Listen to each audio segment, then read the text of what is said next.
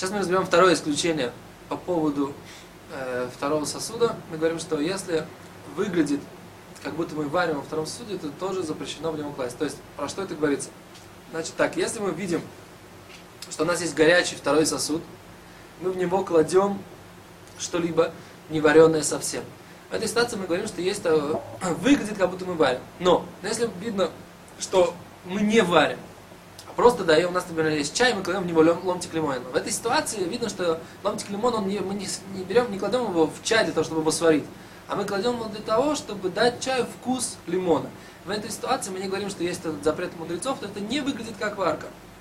И поэтому в этой ситуации можно положить э, вот в этот второй горячий стакан, второй сосуд, этот ломтик лимона. Теперь воду можно налить во второй сосуд однозначно, сколько она точно не варится, и нету в ней тоже, она не выглядит как мы варим, потому что нет вот этого предмета, который мы кладем туда внутрь. Теперь мы можем, например, поставить, второй сосуд поставить, э, подогреть вот что-то на баню, то, что называется, да? Это тоже не выглядит как э, варка, нету запрета этого, потому что мы видим, что мы поставили только разогреть.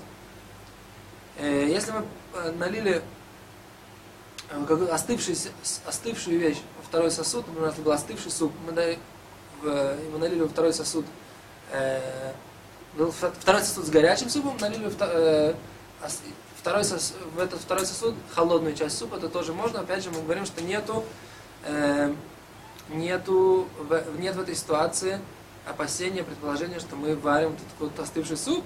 Теперь налить на вещи, которые не являются легко варимыми, из второго сосуда можно, потому что мы опять же говорим, что нет этой проблемы, э, как будто выглядит, как будто мы варим.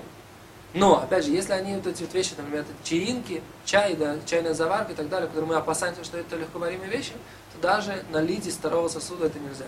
До свидания, спасибо.